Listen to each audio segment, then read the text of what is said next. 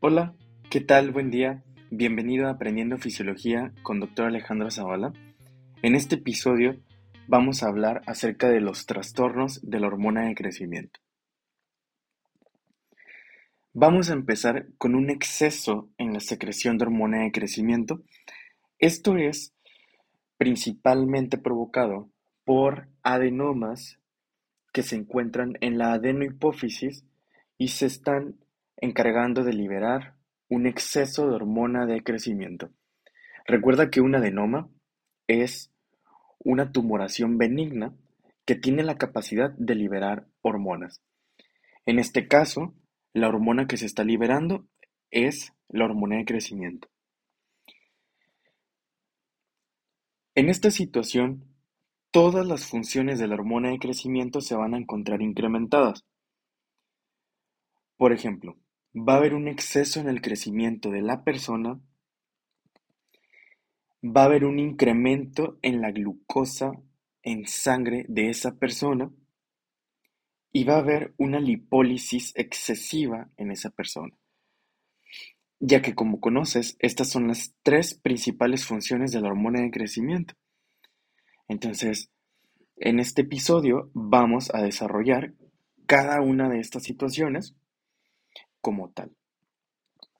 Una nota importante que hay que decir es que cuando tenemos un tumor de hormona de crecimiento, vamos a tener también un incremento en la cantidad de somatostatina hipotalámica. Esto es para tratar de inhibir o para tratar de compensar el que haya un exceso de hormona de crecimiento. Sin embargo, no se logra disminuir, ya que este tumor, pues incontrolablemente está liberando hormona de crecimiento excesiva. Pero es importante conocer que la somatostatina hipotalámica está incrementada. Ahora, vamos a desarrollar las manifestaciones clínicas o alteraciones de laboratorio que pueden tener estos pacientes. Como te comento, cuando hay un exceso de hormona de crecimiento, va a haber un crecimiento excesivo en el organismo. Pero, dependiendo de la edad a la cual aparezca el adenoma, son los rasgos físicos que va a tener este individuo. Por ejemplo, si este adenoma aparece o se manifiesta cuando se está en una edad joven, cuando aún no se han cerrado las placas de crecimiento de los huesos, estas personas van a tener gigantismo.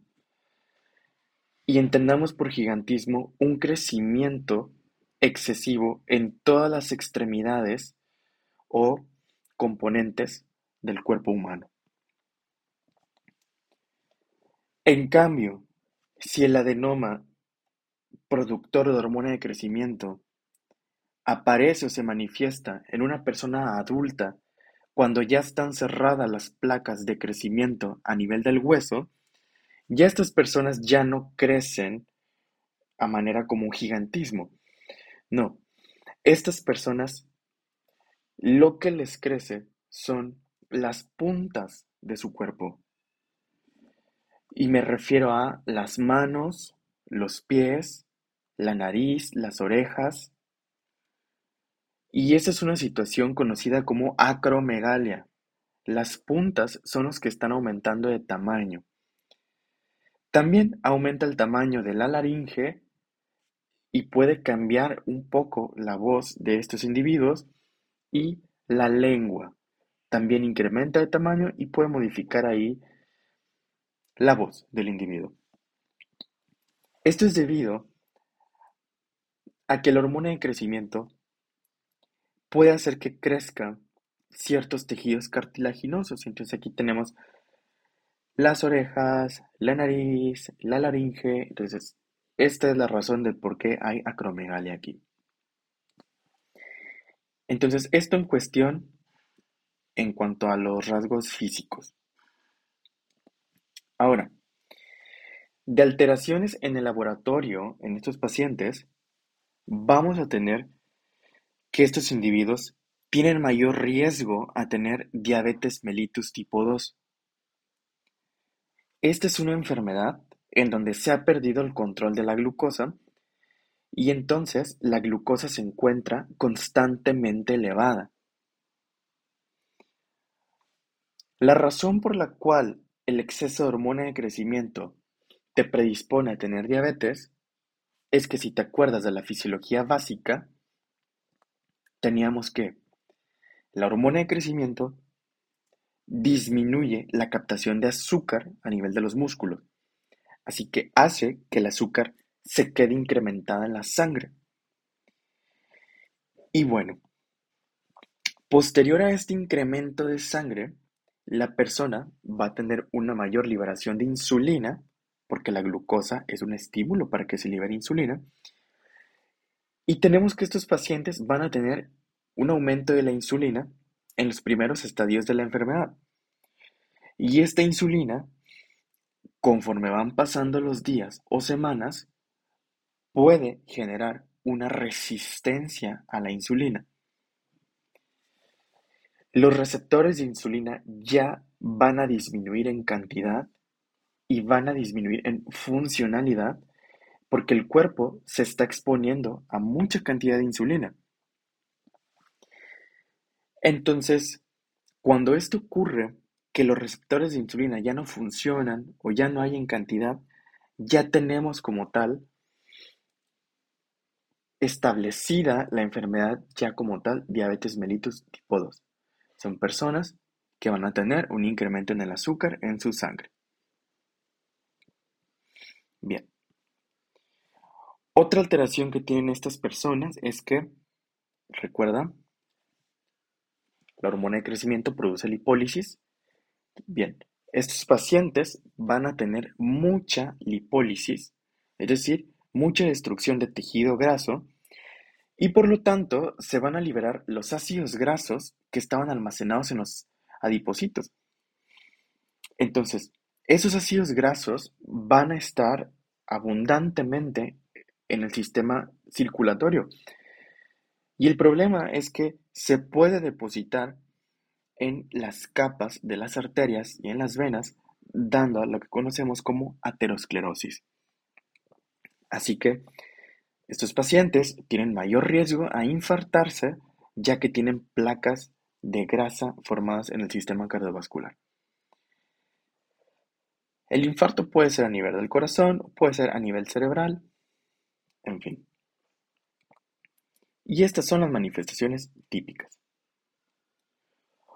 Otra cosa que ocurre en estos pacientes es que, mucha atención aquí, cuando hay un exceso de hormona de crecimiento, estos pacientes pueden también tener galactorrea, que es secreción de leche por el pezón, ginecomastia, un aumento del tamaño de las mamas, e inhibición del eje sexual. ¿Y esto por qué? Esto es debido a que la hormona de crecimiento es parecida químicamente a la prolactina. Así que cuando hay un exceso de hormona de crecimiento, se pueden estimular los receptores de prolactina y se lleva a cabo la función de ellos. Síntesis de leche, crecimiento de mamas y se apaga lo sexual. Y esto nos da como entendimiento, entonces, que los receptores de prolactina tienen baja especificidad. Es decir, cuando tú dices que un receptor tiene baja especificidad, quiere decir que ese receptor mm, no es tan bueno para saber diferenciar qué hormona le pertenece.